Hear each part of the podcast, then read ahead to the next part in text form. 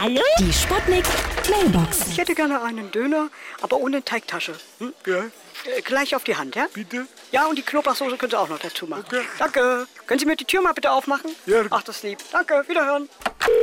Ja? Hallo? Geht's jetzt gleich los? Wie heißt ein Döner, wenn er gegessen ist? Dröner.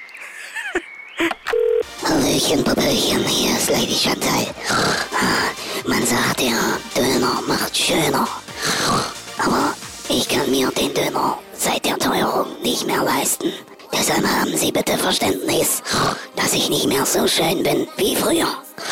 Getreu dem Motto, ich fresse jetzt Pizza.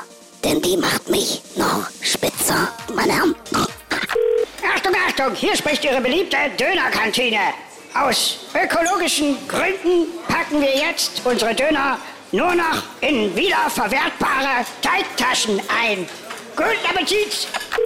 Aufgrund der geburtenschwachen Jahrgänge Äh, bitten wir Sie derweil, auf Kinderdöner zu verzichten. Vielen Dank. Die Sputnik. Mailbox.